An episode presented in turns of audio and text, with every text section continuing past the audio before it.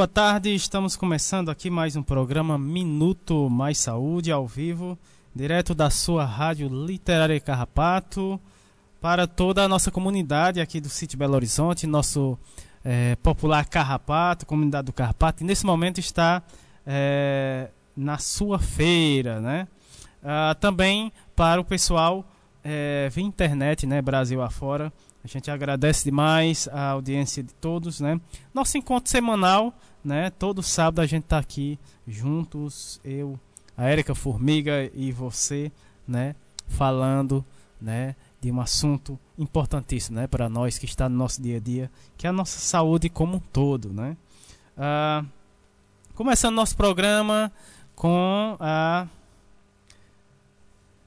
como é o nome aqui? Utilidade pública, até esqueci aqui. Mas, é, como sempre aqui no nosso programa, vamos de utilidade pública. E dando início aqui, a gente vai passar o boletim aqui é, de caso de Covid aqui na nossa cidade do Crato, né? Esse último boletim no dia 19, sexta-feira, né? Ah, temos aqui casos suspeitos 618, casos confirmados 9.641 descartados 22.202 é, 202, é, casos descartados, óbitos na nossa cidade 122 óbitos, né? Já estamos já chegamos a 122 óbitos, né? É, e, e, esse aumento, né, é preocupante, né, na nossa cidade e claro todo o país como todo, né? Mas é, isso requer cuidado né, de cada um de nós, a gente tomar os devidos cuidados, né, que é permanecer com as máscaras quando sair, também o uso do álcool em gel é importantíssimo manter a sua higiene em casa, né, e ao sair, além do, das máscaras, você está com o álcool em gel, também manter o, o, é, o distanciamento, né. É, internados, né, aqui na nossa cidade, é, 8 pessoas, recuperados 9.245, é, caso notificado, 32.461 é, em isolamento, 216. Né? Esses são os dados aqui da nossa cidade, fornecidos pela Secretaria Municipal de Saúde, é, do esse caso, esses dados aqui do dia 19 né, de fevereiro, sexta-feira agora, passada. É... Sim, sim, sim né? É, o governo do estado, né, é, é, em decorrência do aumento alarmante aí dos casos na, no nosso estado, decretou, né, é, algumas medidas, né, a, válida do dia 18 ao, ao dia 28, né, uh, e esses dados aqui, eles temos aqui um decreto, né, na verdade, e temos aqui essas essas recomendações, né? O comércio funciona de segunda a sexta-feira até às 20 horas, né? Nos sábados e domingos, restaurantes funcionam até às 15 horas e o comércio, inclusive os shoppings, os shoppings até às 17 horas, né? Serviços essenciais liberados. É, espaços públicos terão circulação restrita todos os dias a partir das 17 horas, né? A reclusão da população na residência das 22 horas até as 5 horas da manhã né, do dia seguinte, é, com exceção das atividades essenciais. Uh, também a suspensão das aulas presenciais em escolas, universidades públicas, escolas e universidades públicas e privadas a partir do dia 19, né? Uh, Sexta-feira, né? Passada. Isso. São aulas remotas. É, o trabalho remoto para servidores públicos, com exceção das atividades essenciais. Né? Recomendação para as mesmas medidas junto ao setor privado. É, continua as barreiras sanitárias em Fortaleza, com recomendações para o controle por parte dos municípios no interior. Né? Ah, pode falar, Erika. Primeiramente, Pode, pode Boa tarde a todos os nossos ouvintes, né? os nossos visitantes da feira. Um alô para todo mundo, especialmente para Nina Fuxiqueira lá do Baxi. Chego já aí na sua banquinha, viu, Nina? para lhe dar, para conferir as novidades do seu trabalho. Né? E a gente lembra os nossos comerciantes, aos nossos usuários, né, moradores, que para visitar essa feirinha, tá, tá, a gente está tendo todo um cuidado da recomendação né, das medidas sanitárias de, já preconizadas, temos toda um, uma fiscalização, né, Samuel? Isso, Tudo foi devidamente autorizado, mas a gente pede que a comunidade respeite, use as máscaras, cada banquinha tem seu álcool gel. E a gente também tem um alerta a nível do governo do estado, né, que o Ceará já, dá, já foi confirmado três casos de uma variante, Isso, né, né, que é muito preocupante. E a gente também, essa semana, tivemos um, notícias com relação à rede hospitalar, né, que o caso do serviço terciário, nossa capacidade já está superando mais de 100%, então as UTIs estão lotadas, inclusive do nosso hospital regional, do Cariri, que é a nossa referência. Então a gente é, a gente já faz esse apelo né, para a comunidade. Semana que vem já vai fazer um ano do primeiro caso a nível de Brasil. Acredito que foi dia 26 de, de fevereiro, o primeiro caso do, do, do ou foi em março? Não, foi foi, fevereiro. fevereiro. fevereiro. E março foi aqui na no, no nossa cidade, né? Então a gente pede, né, que as, a, a, os usuários, as pessoas continuem realmente utilizando todas as medidas de segurança, evitando essas aglomerações, festas domiciliares, né, que às vezes acontecem, né, Samuel? Que a gente sabe que tem, né? É, os, é, então a gente pede que a comunidade, a, a população realmente é, é, faça valer, né, esse cuidado, porque quando a gente cuida da gente, a gente cuida do outro. Né? Então, está sendo muito preocupante para a gente enquanto serviço de saúde, mas a gente é, espera que isso passe. Não, infelizmente, não temos vacina para todo mundo, também ainda na, estamos na campanha né, da vacinação, ainda não conseguimos é, alcançar nem as metas iniciais da primeira população-alvo, acima de 75 anos é, em virtude até desse, às vezes, desabastecimento de vacina, então a gente fica dependendo, esperando que sejam liberadas e estão sendo meio que gradativamente. E fica é, mais ainda esse apelo, né? A, a, pandemia não acabou. A gente precisa da colaboração de todos, né? Eu sei que muita gente está assim, tá cansada, né? Afetou vários aspectos da vida de todo mundo, né? Não tem ninguém que não seja afetado pela essa situação da pandemia sob vários aspectos, não só no aspecto da saúde, economicamente, mentalmente, né? Então, assim, vários aspectos realmente da, do cotidiano das nossas vidas foram afetados. Mas a gente espera que isso passe, mas a gente espera mais ainda que a gente faça a nossa parte, né? Continue adotando todas as medidas que já estão sendo recomendadas há quase um ano. Vamos de, de agora a, vamos, a, programa, é, a programação. Vamos programação, daqui a pouco os abraços né, para os nossos ouvintes, também os nossos colaboradores. Agora a gente vai é, falar um pouco dos nossos convidados de hoje, né? Tema, o tema aqui do mês de fevereiro do programa Saúde e Espiritualidade. Né? Primeiro bloco, atualidades, pandemia.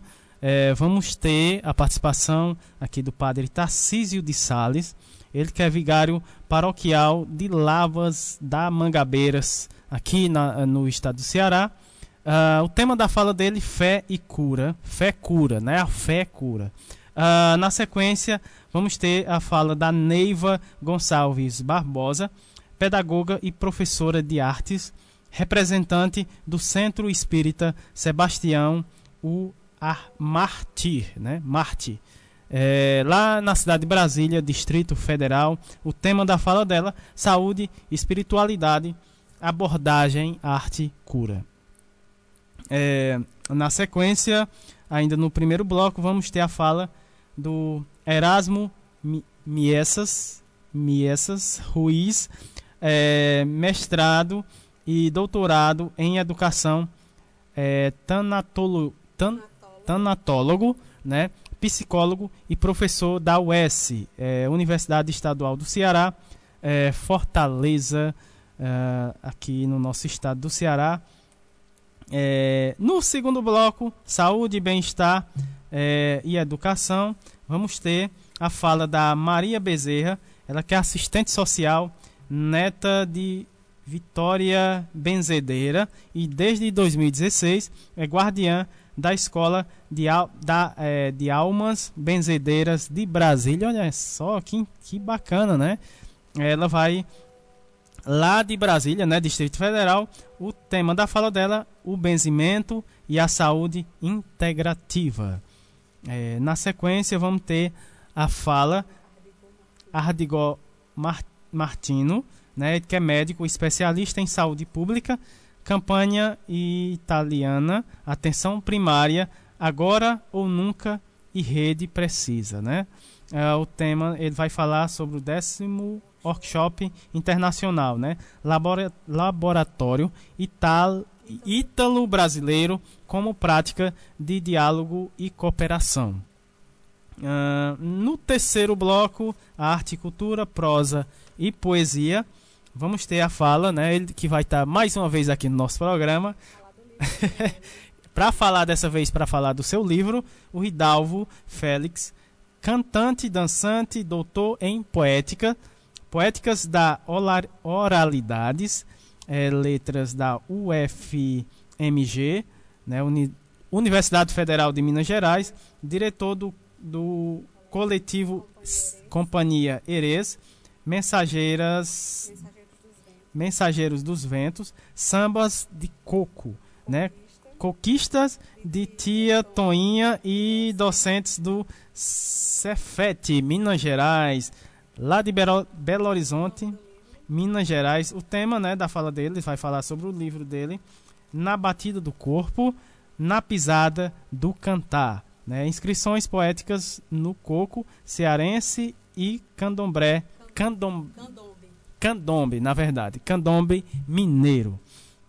Ah, na sequência, vamos ter a fala do Matheus Araújo, ele que é artista e poeta lá da cidade do Rio de Janeiro, da comunidade da Maré, né? Inclusive já tivemos participação, né, de, do pessoal lá da comunidade da Maré, muito bacana.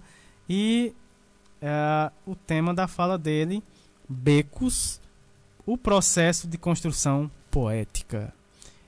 Bom, esses são os nossos convidados de hoje. E para dar início aqui ao nosso programa, claro, como sempre, com a linda música é, para começarmos aqui o nosso encontro semanal. E a música de hoje, de abertura, é Pitáfio Titãs.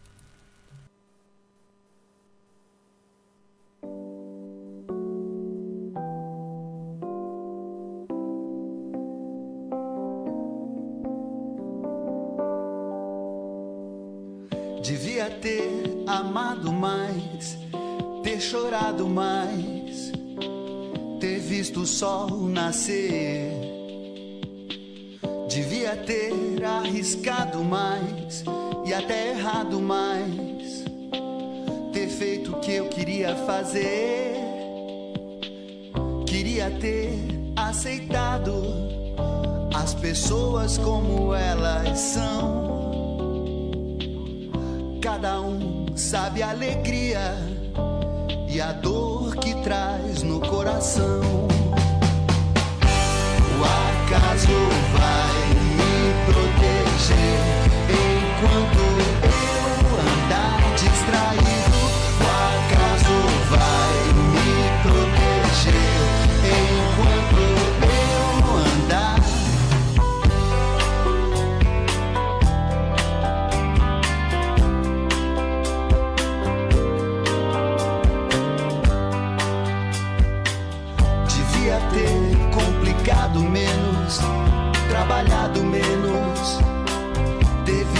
sol se pôr. Devia ter me importado menos com problemas pequenos, ter morrido de amor. Queria ter aceitado a vida como ela é. A cada um cabe alegrias e a tristeza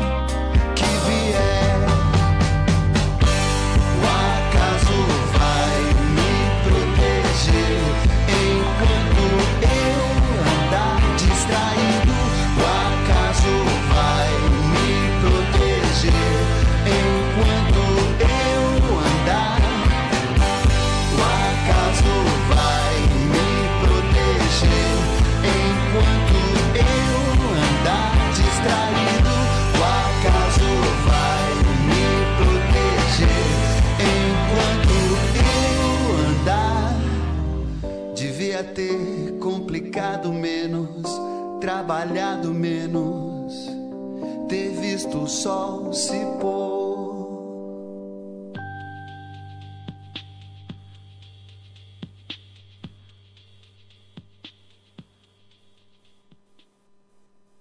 Linda música, Epitáfio Titãs. E para dar início aqui, antes do nosso primeiro convidado de hoje, vamos para os abraços dos nossos amigos, colaboradores, ouvintes, né? Estão coladinhos, como diz a nossa amiga Patrícia Silva, estão coladinhos aqui no nosso programa. Primeiro, é, Simone Leite, movimento é, SUS nas ruas, um grande abraço. Uh, Patrícia Silva, coladinha aqui com o nosso programa, né? Patrícia, Rede Humaniza SUS, é, Lohane Solano, Rede Precisa, Professor Ricardo Cecim, ah, grande abraços lá no Rio Grande do Sul. Jaqueline Abrantes também, abraços Jaqueline. A Graça Portela, lá no Rio de Janeiro, Fiocruz Rio, é, abraços. Também aproveitar mandar um, um abraço para toda a equipe da Fiocruz Brasília, né? pessoal da cidade estrutural é, lá de Brasília, São Sebastião, né? Uh, também a Paula Érica, né? Também Margarida Pereira, uh, movimento Ela Pode aqui no, Rio, no Juazeiro do Norte. Também nosso quem está aqui coladinho no nosso programa é o Sérgio Aragaki, ele que cadê? Ele mandou, pediu aqui um abraço aqui, deixa eu só ver aqui. Para quem? O Sérgio Aragá que vai mandar um abraço para o professor Cid Olival, né? Ele que está na escuta aí da rádio do nosso programa. Um grande abraço para o Cid Olival, né? Aí na escuta do nosso programa. Claro, o pessoal aqui da feira, né? Estão aí uh, na feira e na escuta do nosso programa. É, também o pessoal aqui da nossa comunidade, né, do, do Carrapato, as demais comunidades vizinhas, né. Ah, daqui a pouco mais abraços. Vamos, vamos começar aqui o nosso programa, receber aqui o nosso primeiro convidado de hoje. Vamos ver. Ele que já é, já veio aqui, né, já faz parte aqui da nossa comunidade, mas tá em, já está em outra paróquia. Mas boa parte aqui da nossa comunidade já conhece ele, que é o padre Tarcísio de Sales, que é vigário lá da paróquia de Lavas da Mangabeira, aqui na cidade do Ceará. E o tema da fala dele é a fé cura. Cadê o Padre Tarcísio? Padre Tarcísio, muito boa tarde. Né? Seja bem-vindo aqui ao nosso programa. Uh, muito boa tarde.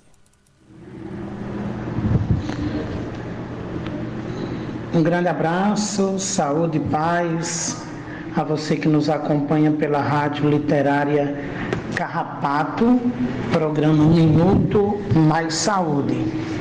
Eu sou o padre Tarcísio, da paróquia de São Vicente, em Lavras da Mangabeira. Sou vigário paroquial aqui nessa paróquia. E nós iremos falar sobre o tema A Fé Cura nós precisamos de fé. A fé é algo essencial na nossa vida. Independente que a gente diga que alguém não tem fé, ou mesmo alguém se pronuncie que é ateu, mas ela acredita em alguma coisa. Mas nós queremos falar da fé verdadeira, a fé em Deus. Deus, Criador de todas as coisas, Deus que se encarnou e que se fez homem. E essa fé em Deus nos ajuda a ter uma qualidade de vida melhor, nos ajuda a viver melhor. Talvez a pessoa pense que viver melhor, ter felicidade, é ter tudo de material, mas na realidade não. Imagine que você tem tudo material, né, tantas coisas e não tem a saúde e falta paz na família e vive sendo humilhado ou humilhada, né, em tantos lugares. Então, isso não quer dizer bem-estar e felicidade, ter bens, mas a fé sim, a confiança em Deus sim. Então, hoje nós podemos afirmar, e isso é científico, a fé, ela cura, porque ela ajuda no tratamento e cura de todas as doenças. Sim, não de algumas doenças, de todas as doenças. E isso é defendido pelos médicos. Então, quando a pessoa acredita, ela pode melhorar a sua qualidade de vida, ela pode ter um bem-estar, ela pode se recuperar. É importante a pessoa ter fé, porque no momento da doença, no momento mais crítico, ela vai encontrar força, ânimo para se recuperar daquela doença. Não apenas doença psíquica, mas uma doença física, porque tudo que a gente sente no corpo abala o nosso psíquico, abala o nosso espírito. Então, todos os médicos, a ciência afirma que a religião, a fé pode ajudar a reduzir até mesmo o risco de morte. Ou seja, se a pessoa estiver para morrer em um determinado tempo por conta da doença, a fé vai prolongar a vida daquela pessoa. Mesmo que o médico se diga ateu, mesmo que ele se diga ateu, mas a crença da pessoa supera aquilo que o médico diz. Ai, poxa vida, você estava com isso aqui, com essa doença, e como é que está assim, melhor, diferente? Como pode isso? Nem o médico sabe explicar. E nós conhecemos tantos casos assim. Então, é importante, claro, acreditar no tratamento, acreditar no médico, acreditar em você mesmo, né? Isso vai lhe ajudar na recuperação. Isso é extremamente importante. Mas olha, muito mais importante é ter fé, porque vai ajudar no resultado e na cura de todas as doenças, de toda e qualquer doença que a pessoa tiver. Então, a fé é uma grande aliada da saúde.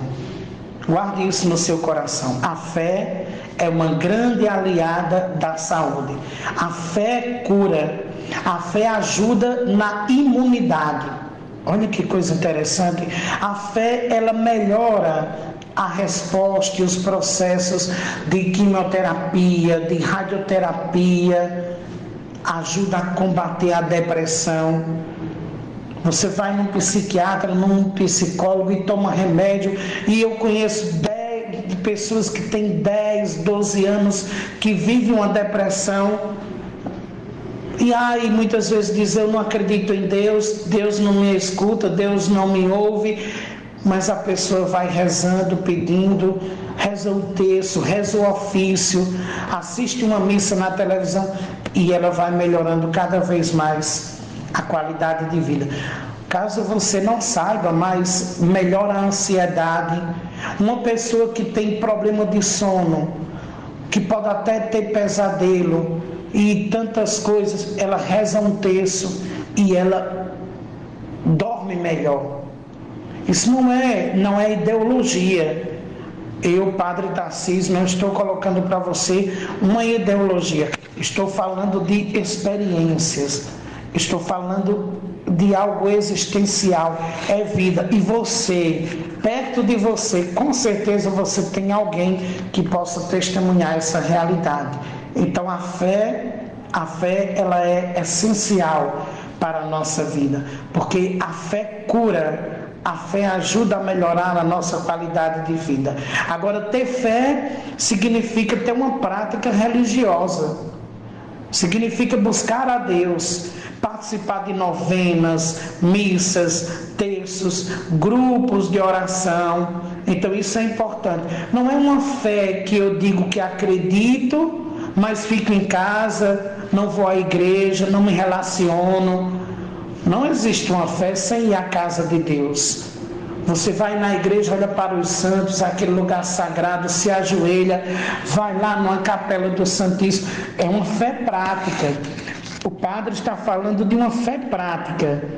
Mas essa fé que você fica parado em casa, eu acredito, mas não faz nada, não reza, não se ajoelha, não vai buscar a Deus.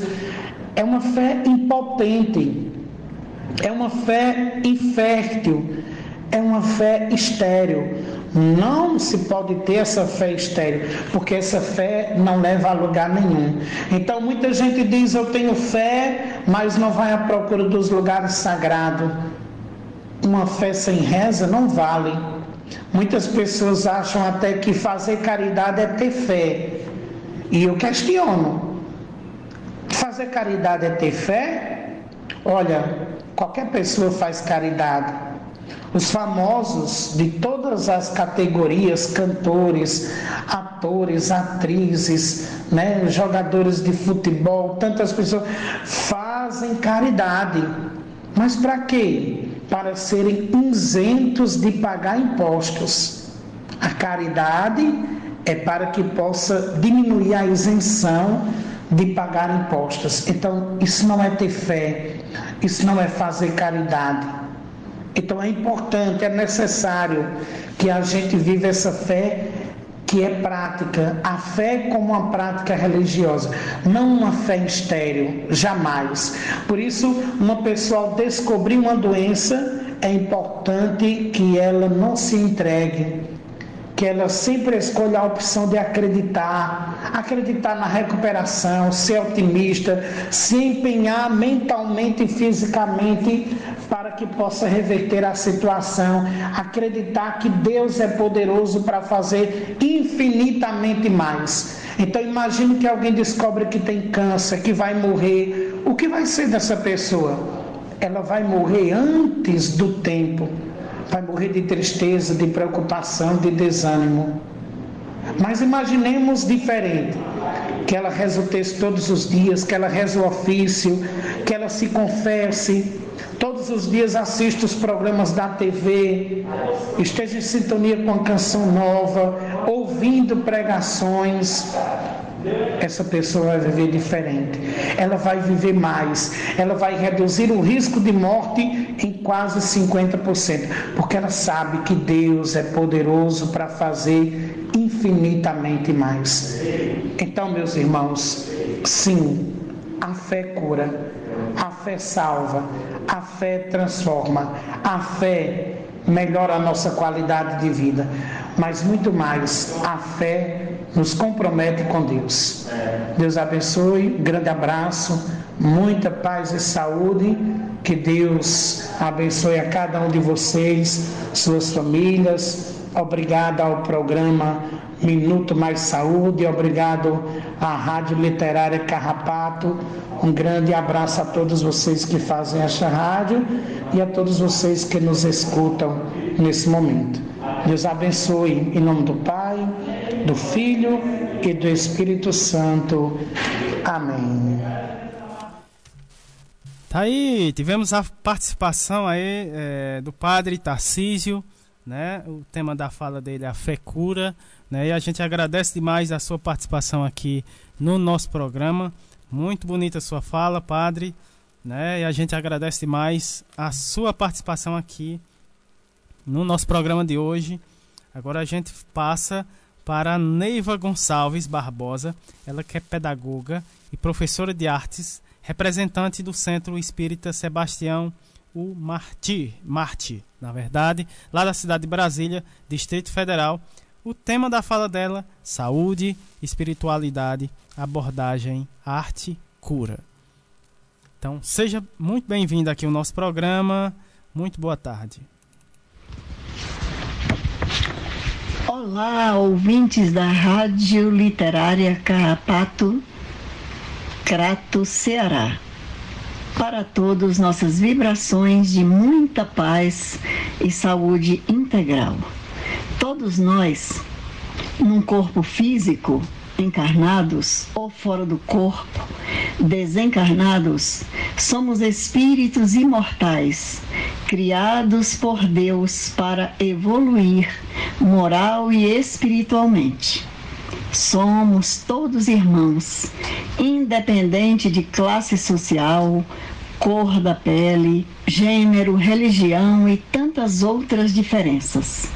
Como irmãos, nos devemos uns aos outros respeito e solidariedade.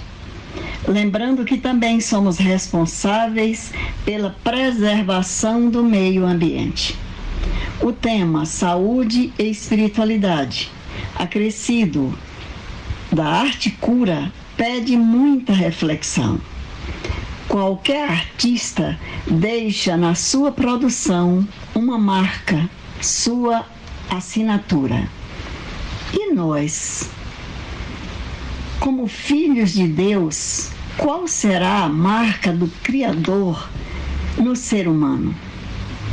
Allan Kardec, em O Livro dos Espíritos, na questão 621, perguntou ao Espírito da Verdade: Onde está escrita a lei de Deus? E a resposta veio clara e objetiva: na consciência. Então, a assinatura divina em cada um de nós chama-se consciência. Isto é, Deus está dentro de nós.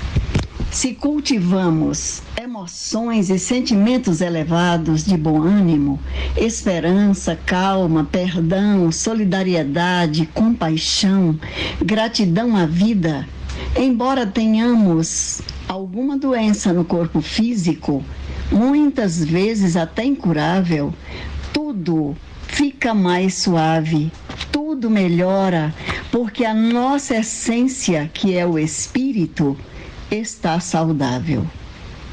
Ocorre o contrário quando a pessoa goza de boa saúde física, mas só vê o lado ruim das coisas.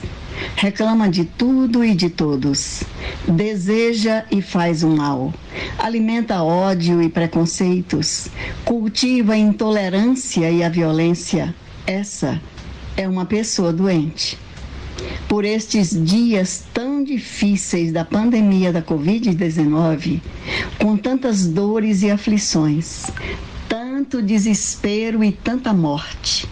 Causa-nos espanto em pleno século XXI vermos pessoas negando a ciência, ignorando a doença que se instalou em todo o planeta com total desprezo pela vida, afirmando que a vacina vai alterar o DNA de quem tomar.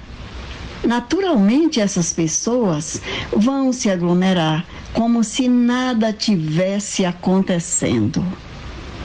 Pesquisadores e cientistas da área da saúde de todo o planeta no plano físico e também no plano espiritual, unem-se e trabalham juntos, incansavelmente, para encontrarem a solução e vencer este vírus terrível que vai se modificando em variantes altamente perigosas para a humanidade terrena. Desse esforço conjunto surgem as primeiras vacinas, ainda não suficientes para todos. Mas, com muito trabalho e fé em Deus, daqui a pouco as vacinas serão suficientes. A ciência continua recomendando distanciamento social, uso de máscaras e lavar bem as mãos para diminuir o contágio a espiritualidade superior endossa e reforça os cuidados sanitários orientados pela ciência. Afinal, Jesus, o médico de nossas almas, recomendou cuidar do corpo e do espírito. Em fevereiro do ano passado, aqui no Centro Espírita Sebastião Marte, mais precisamente no Núcleo Bandeirante, no Distrito Federal, onde participamos do trabalho Articura há 34 anos, sob a orientação do espírito Antônio Francisco Lisboa, começamos a receber instruções numa modalidade nova que o mentor amigo denominou pinturas de gaze, específicas para levarem através da internet sem perda de energias, mensagens de consolo e esperança, de força espiritual e saúde integral, um atendimento coletivo amenizando estes momentos pesados da transição planetária que estamos vivendo. As pinturas de gaze estão viajando pelo Brasil e pelo mundo, porque a recomendação é exatamente essa. Quem recebe, envia para outras pessoas. E estas para outras, e a corrente vai se fortalecendo em vibrações de paz e esperança. O nosso centro ainda não está aberto ao público mas tem funcionado desde outubro com pequenos grupos de médiums no salão, em atividades mediúnicas. O trabalho que não foi suspenso, não houve interrupção, foi o trabalho da sopa fraterna, duas vezes por semana. O nosso grupo Articura ainda não voltou. Porém, Antônio Francisco Lisboa nos permitiu o trabalho e nos acompanha e orienta aqui em nossa casa, num local preparado desde março do ano passado. E de lá para cá temos realizado o trabalho das pinturas de gaze em casa. E para nós concluirmos a nossa fala, os nossos as nossas reflexões, nós lembramos, a guisa de encerramento, de uma poesia muito bonita de Maria Dolores, Conversa com Jesus, através de Chico Xavier. Senhor, não lastimamos tanto contemplar no caminho a penúria sem nome, porque sabemos que socorrerás os famintos de pão e os sedentos de paz. Dói encontrar na vida os que fazem a fome. Ante aqueles que choram, não lamentamos tanto, já que estendes o braço aos que gemem de angústia e de cansaço. Deploramos achar nas multidões do mundo os que abrem na terra as comportas do pranto. Não lastimamos tanto os que se esfalfam carregando a aflição de férrea cruz, de vez que nós sabemos quanto assistes os humildes e os tristes. Lastimamos os cérebros que brilham e sonegam a luz. Não deploramos tantos que suportam sarcasmo e solidão na carência de amor, porquanto tens as mãos, hora por hora, no consolo e no apoio a todo ser que chora. Lamentamos fitar os amigos felizes que alimentam a dor. É por isso, Jesus, que nós te suplicamos. Não nos deixes seguir-te o passo em vão. Que o prazer do conforto não nos vença. Livra-nos de tombar no pó da indiferença. Ainda que a provação nos seja amparo e guia, toma e guarda em serviço o nosso coração. Muita paz. Tá aí a linda mensagem né, da Neiva Gonçalves Barbosa, ela que falou sobre saúde e espiritualidade, abordagem, arte, cura. E ela vai voltar, né? Esse mês ainda? Esse, semana que vem vamos ter aí mais mensagens da Neiva Gonçalves. Ela vai lançar um livro, olha aí que bacana, né? Ela vai falar, próximo sábado ela vai falar sobre esse livro que ela vai lançar, né? Muito bacana. Gratidão, Neiva. Uh, na sequência, vamos ter a fala do Erasmo Ruiz, mestrado e doutorado em educação, tan tanatólogo, né, psicólogo e professor da UES, Universidade Estadual do Ceará, lá da cidade de Fortaleza, aqui no Ceará. O tema da fala dele é lidando com perdas em tempos de pandemia. Então seja bem-vindo aqui no nosso programa. Muito boa tarde. Olá, você que me ouve agora. Espero que tudo esteja bem contigo, que você e sua família estejam desfrutando de uma boa saúde. E desfrutar de uma boa saúde é sempre uma coisa maravilhosa, principalmente num momento tão complicado como esse que nós estamos vivendo, é, o momento da pandemia. É? Então estou aqui hoje para falar com você a respeito dessa problemática da pandemia e o quanto ela impacta nas nossas vidas no sentido das nossas perdas, ok? Eu vou tentar um pouco, né, nesse espaço curto de tempo, falar sobre essa perspectiva das perdas durante o processo da pandemia e o que, que a gente pode fazer um pouco para minimizar né, esse sentimento de dor, esse sentimento de tristeza que é natural é, de um momento como esse que nós estamos vivendo. Então, primeira coisa, né? O impacto que a gente vive hoje com a problemática da pandemia é muito parecido com o impacto de uma guerra. Né? Um número grande de mortos, a sensação de perda material, muitas pessoas perdendo trabalho, perdendo a uh, perspectiva uh, de, de, de, emprego e renda, não é? Mas a pior de todas as perdas, sem sombra de dúvidas, é a perda de alguém que a gente ama, não é? De uma forma geral, a gente está tendo nesse momento uma mudança repentina no nosso modo de viver. É fácil você entender isso se você imaginar o que você fazia há mais ou menos um ano atrás e comparar o que acontece hoje em dia. É? Mudanças em relação ao trabalho, né? Se você manteve o seu trabalho, talvez você esteja tendo que trabalhar dentro da sua casa. É, mudança na perspectiva de renda, talvez você tenha tido uma redução de salário e está tendo aí que dar nó em pingo d'água, né? Dar nó em fumaça para conseguir é, manter alguma forma de consumo que possa é, repor, né? As suas necessidades do dia a dia. E outra coisa que também atinge a todo mundo, né? Um autor inglês chamado Colin Parks, ele tem um, um, conceito que ele chama de mundo presumido.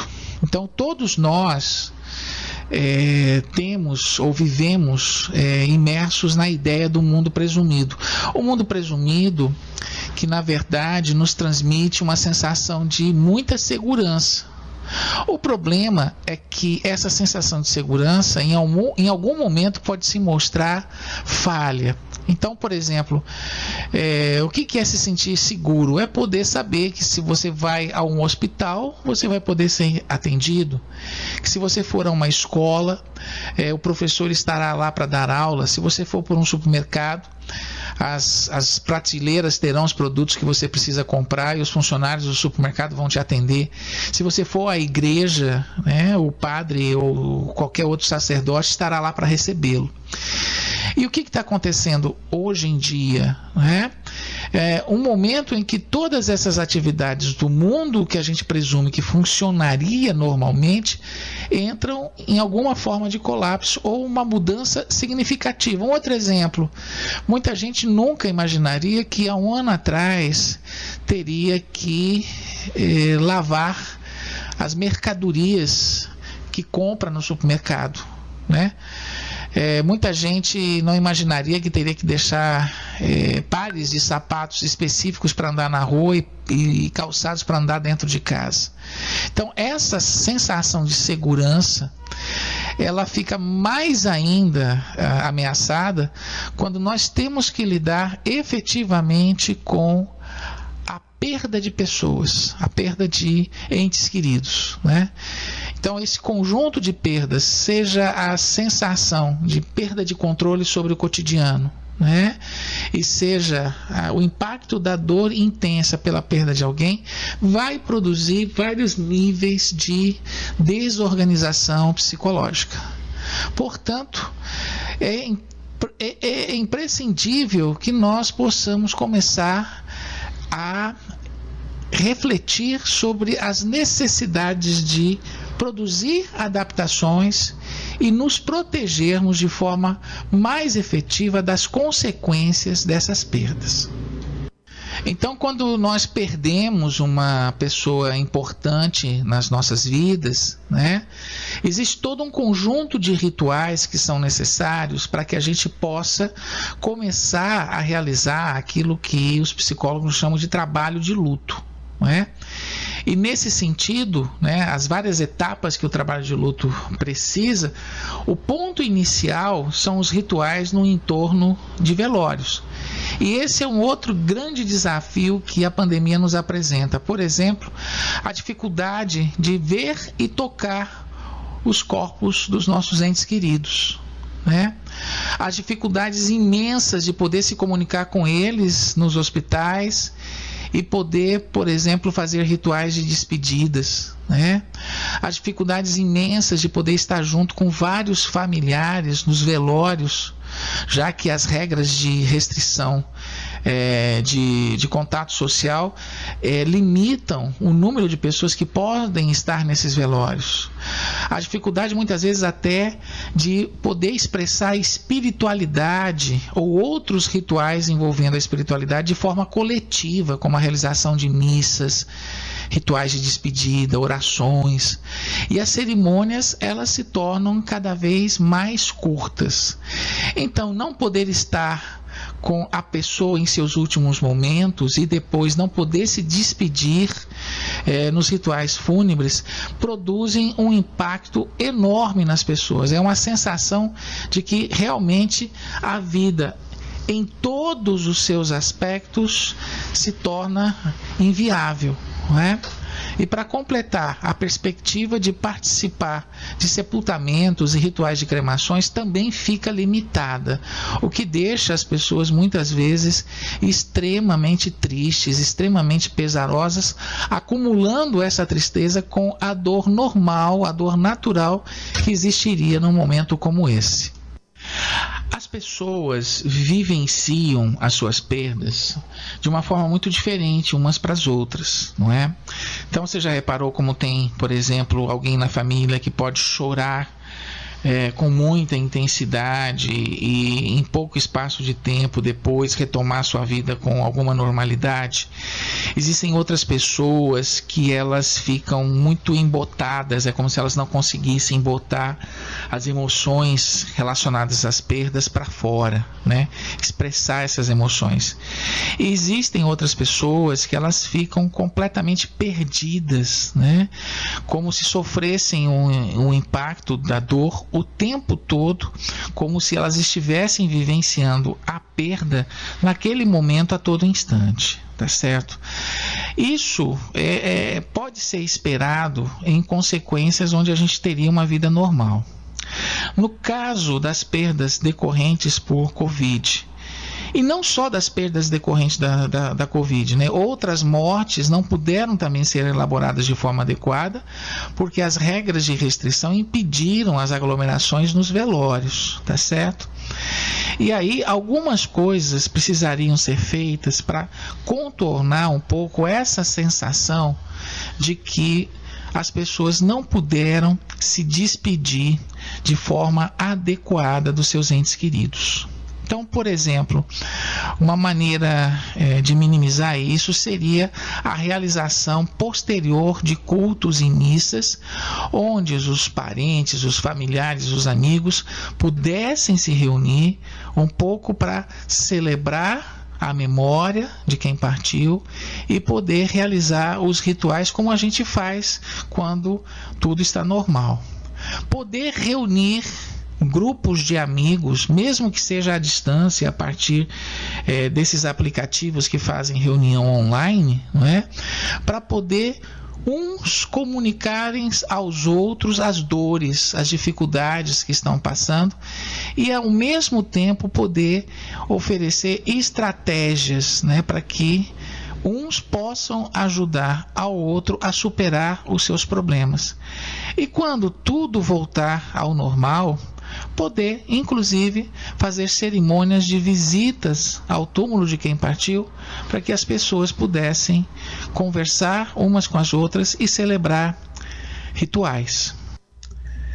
Nesse sentido, algo muito importante que pode ser feito, por exemplo, seriam reuniões informais, né, reuniões com familiares e amigos, simplesmente para reviver a memória, para conversar sobre aquela pessoa que partiu contar os causos, né?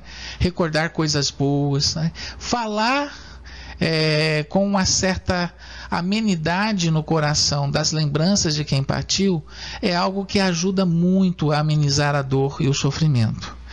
é, e mesmo fazer uma reunião até que possa é, repetir o cerimonial do velório na ausência do corpo. Isso tem acontecido em muitos lugares, não é? é? na ausência do corpo, você coloca lá uma, uma, uma fotografia, né? E aí sim, as pessoas, quando todas essas restrições acabarem, elas podem é, celebrar os seus rituais como se elas estivessem de fato vivenciando a despedida é, do corpo presente. Mas olha só, nem tudo deve ser dor, nem tudo deve ser sofrimento, né? É, de uma certa forma, a gente tem que viver os rituais de despedida, nem que a gente tenha que fazê-los de uma outra forma. Mas esse momento, na verdade, vai nos tornar diferentes para o resto de nossas vidas. É, eu, no plano pessoal, nunca tive tantas perdas acumuladas num espaço tão restrito de tempo. E isso só fortaleceu uma, uma impressão que eu tinha de que a morte sempre nos lembra de que nós devemos aproveitar a vida com mais intensidade. É, eu acredito que alguém que esteja me ouvindo agora tem alguns planos para fazer na sua vida. Alguns é, são mais trabalhosos de serem realizados. Exige um esforço enorme, exige um planejamento que pode levar anos, anos e anos para ser feito.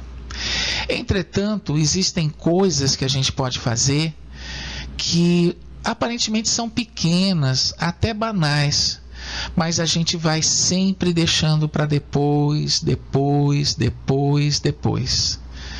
Então, por exemplo, alguém que está me ouvindo agora pode sempre ter sentido a enorme vontade de aprender a tocar violão, que é um instrumento relativamente fácil de, de aprender a usar, a tocar. E, é, por exemplo, pode ter pensado em aprender uma outra língua, quem sabe? Existem projetos que às vezes estão à distância de um esticar de braços e a gente acaba não realizando. Uma coisa aparentemente boa que essa pandemia pode ter feito na vida de muitas pessoas é ter resgatado determinados valores familiares que estavam perdidos. Né? O poder desfrutar efetivamente de maior tempo da companhia das pessoas que a gente ama. Uma das coisas boas que toda essa tragédia pode ter determinado na nossa vida é a capacidade de ter a clareza, a capacidade de ter uma consciência plena da finitude das nossas vidas e, portanto, da preciosidade que é a nossa existência. Então, uma das coisas que o medo da morte sempre nos sinaliza é Viva a sua vida com mais intensidade. Ame com mais intensidade. Né? Faça as coisas que você sente desejo, sente vontade de fazer e ame mais. Trabalhe menos. Né? Curta mais as pessoas que você gosta de compartilhar espaços, gosta de compartilhar existência. Não se prive de pequenos rituais de prazer, né? Tome o seu sorvete, mesmo que você esteja começando uma dieta. Isso não vai acabar com ela, tá bom? Enfim, coloque um pouco em prática aquilo que a música Epitáfio dos Titãs nos ensina. Mas se você reparar bem na letra do epitáfio, é como se fosse uma pessoa no final da sua vida refletindo sobre tudo aquilo que ela deveria ter feito e não fez. Não espere a sua vida chegar ao fim. Faça hoje, faça agora. Viva o Carpe Diem. Carpe Diem é uma expressão retirada é, dos romanos, que a tradução literal é colha o dia. E a tradução literária seria aproveite a vida. E um convite a aproveitar a vida não é cair num ritual de excessos, pelo contrário, mas é realizar ou pelo menos tentar realizar os seus projetos de existência. E é justamente isso que, entre outras coisas, o medo da morte criado pela pandemia pode nos determinar a fazer, a buscar uma vida mais feliz, a buscar uma vida mais plena. Eu sou o professor Erasmo Ruiz e foi um grande prazer estar aqui conversando com vocês. Até mais e Carpe Diem. Tá aí, essa foi a fala, mais uma fala importantíssima, muito potente a fala do professor Erasmo Ruiz, né, que falou, né, o tema da fala dele, lidando com perdas em tempos de pandemias, né, mais um assunto importante que a gente está trazendo aqui para o nosso programa, né, através da fala, né, do Erasmo Ruiz. A gente agradece demais a sua participação aqui, né, uh, no nosso programa. Ele que pediu essa música, né, foi a primeira música, a música de abertura aqui do nosso programa, é Epitáfio, né, foi uma música pedida é, pelo professor Erasmo Ruiz. E com a fala, né, com essa linda fala aqui do, do, do professor Erasmo, a gente encerra o, prim, o primeiro bloco e a gente vai. Uh, antes do segundo bloco, a gente vai de música. E essa música é linda, né? Mais uma música linda aqui no nosso programa. O nome dela é Deus Me Proteja, né? A música do Chico César e Dominguinhos.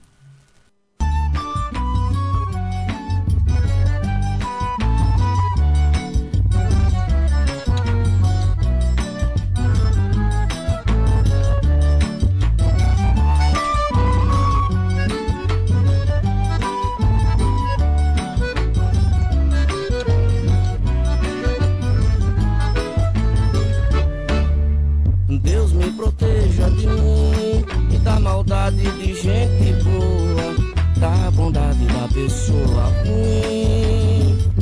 Deus me governe e guarde, ilumine Zé assim. Deus me proteja de mim e da maldade de gente boa, da bondade da pessoa ruim. Deus me governe e guarde, ilumine Zé andando, então quando é bom se perder. Perdido fica perguntando, vai só procurando e acha sem saber. Periga é se encontrar perdido, deixa sem tecido, não olhar, não ver. Bom mesmo é ter sexto sentido, sair distraído, espalhar bem querer. Deus me proteja de mim e da maldade de gente da pessoa ruim. ele assim. Deus me proteja de mim e da maldade de gente boa, da bondade da pessoa ruim.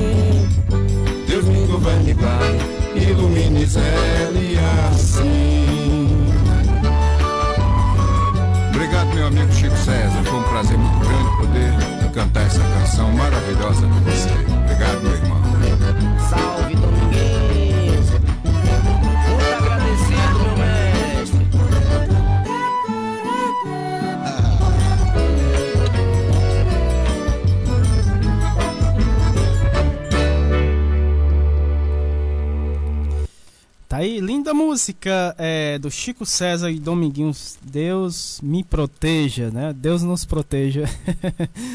pois é, ah, começamos aqui o, o segundo bloco: saúde, bem-estar e educação.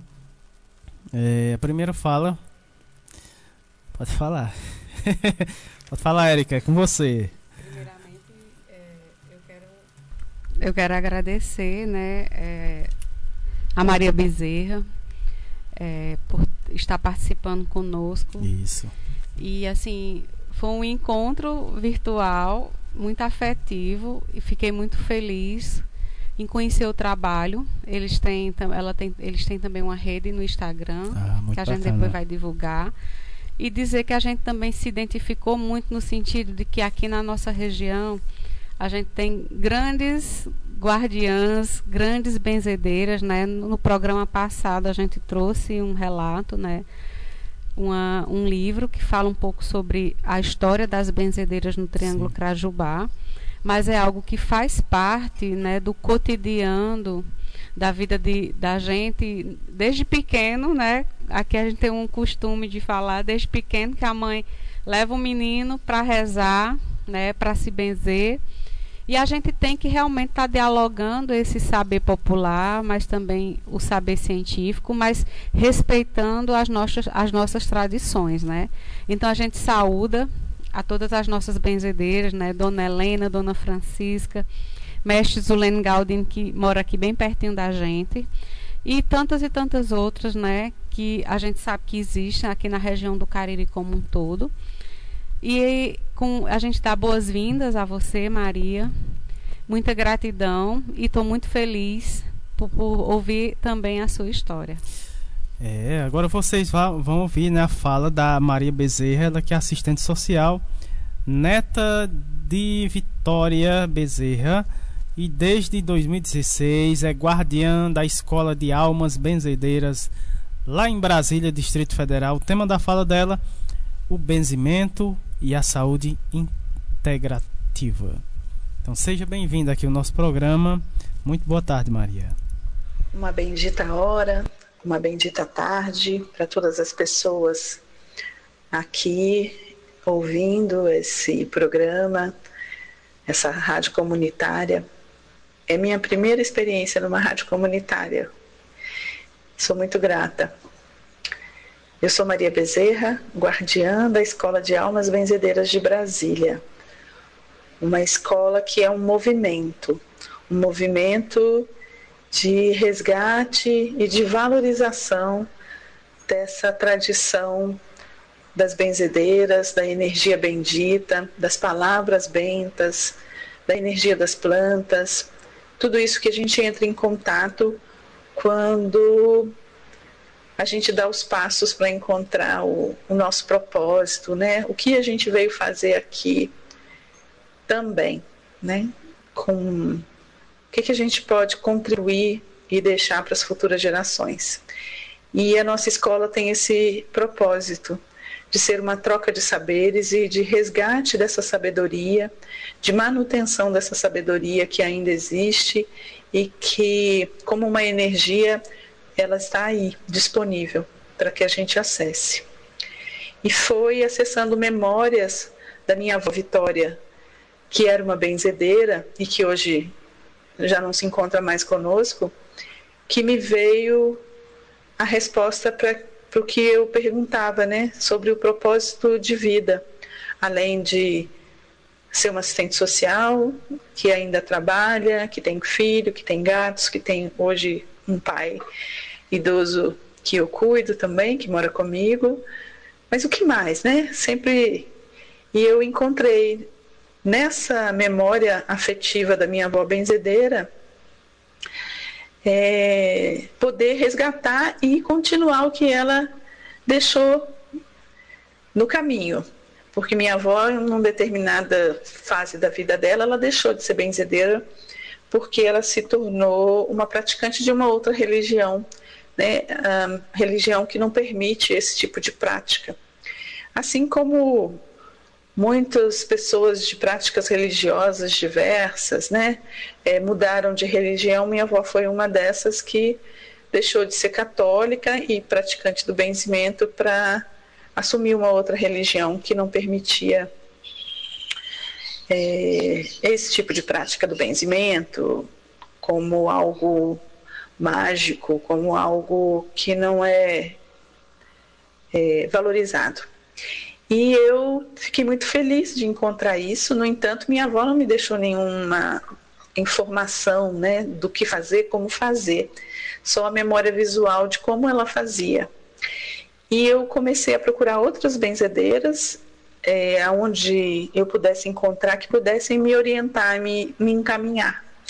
E encontrei Dona Maria Paula, foi a primeira, indicada por uma colega assistente social também, e depois Dona Juliana, que era uma senhora de 87 anos, 97 anos, na verdade, que vivia numa numa comunidade é, de idosos, né? Numa numa casa de cuidados de idosos. E então eu visitei essas mulheres que me orientaram, me ensinaram, me falam, me ensinaram a benzer, me ensinaram rezas, me ensinaram sobre plantas medicinais, o uso delas no benzimento, o uso delas também como xaropes e chás.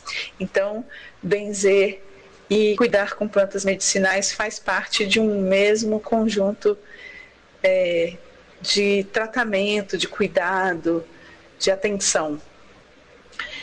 Depois disso, a gente se reuniu, inicialmente em sete mulheres, e começamos a trocar essas memórias umas das outras e praticar. Então já, já nos chamávamos Escola de Almas Benzedeiras. E nós buscávamos na nossa memória e com essas experiências que a gente tinha, exercitávamos umas nas outras os benzimentos e reforçávamos aquilo que, já, que sabíamos e aprendíamos mais umas com as outras. Depois disso, a gente passou a atender é, com benzimento na unidade de saúde aqui em Brasília, numa unidade que fica na Asa Norte. É, eu estive lá e ofereci esse serviço para a gestora do lugar, né, a gerente, que na época é, recebeu muito bem. Né? As práticas integrativas já já estavam uma realidade né, no sistema de saúde. Eu acho até que por isso uh, a gente teve um bom acolhimento. E inicialmente a gente ia na sala de espera e oferecia para as pessoas, dizendo que estávamos do lado de fora da unidade de saúde, que tem um, um espaço com árvores e, e nós recebíamos as pessoas lá para benzer, né? Isso foi no início de 2017, quando a gente iniciou esse trabalho de benzimento na unidade de saúde, numa UBS, Unidade Básica de Saúde. E de lá para cá, quando a gente benzia cerca de 10 pessoas nos primeiros dias, Chegamos ao final de 2019, é, benzendo cerca de 30 pessoas, no, 300, quero dizer, de 300 pessoas é, num dia de benzimento, né? Nós passamos também a atender em outros lugares, né? Passamos a atender em mais duas unidades de saúde e um centro de práticas integrativas além de benzer também em parques aos sábados, para poder dar oportunidade tanto para as pessoas que têm o horário de trabalho comercial, né, de, geralmente de 8 às 5 ou de 8 às 18. A gente então passou a atender com benzimento as pessoas no sábado. E aí o sábado pela manhã, tanto para as benzedeiras que são trabalhadoras quanto para o público para receber. Então, até o final de 2019, nós atendíamos cerca é, de 300 pessoas na Asa Norte, que foi o primeiro lugar e onde teve sempre o maior fluxo de pessoas. É, nos outros lugares ficavam entre 100 e 150 pessoas, a média de atendimentos. E era um lugar a cada quinzena, um lugar desses a cada quinzena. No ano de 2020, é, a gente, todo mundo enfrentou essa pandemia e, portanto, a gente passou a fazer o atendimento de modo é, virtual, né, à distância, divulgando nas redes sociais um link para que as pessoas mandem seus nomes ou peçam por alguém que autorize a fazer o benzimento. É, 2021 continuamos dessa mesma forma, com atendimentos semanais às sextas-feiras e pretendemos continuar assim até que todo mundo esteja seguro e que o atendimento presencial possa retornar com segurança. E somos muito gratas por isso.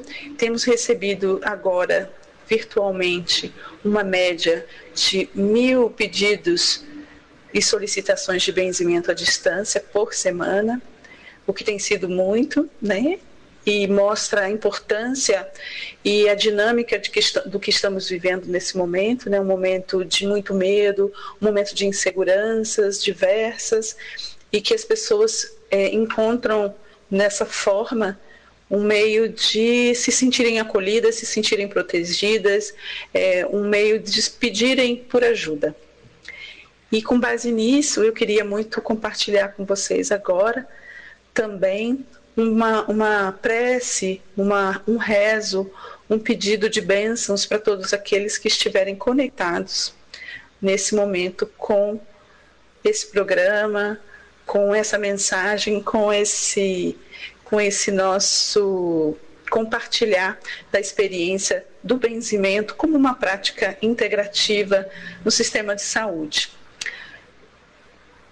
Eu, nesse momento, peço permissão a todos os guardiões e guardiãs, todos os seres benditos de todos os tempos que deram os passos que nos trouxeram até aqui. Peço permissão para o anjo de guarda e do ser bendito de cada um e de cada uma que nesse momento me ouve. Peço a proteção da Mãe Divina, do Pai, Mãe, do Espírito Santo, para que nesse momento recebam a energia bendita que possa transformar toda insegurança, medo e desconforto em bem-estar, alegria, coragem, fé, abundância e prosperidade. Que toda energia mal qualificada em desalinho nesse momento seja transportada para as ondas do mar sagrado. Assim seja, assim é. Amém, amém, amém, amém.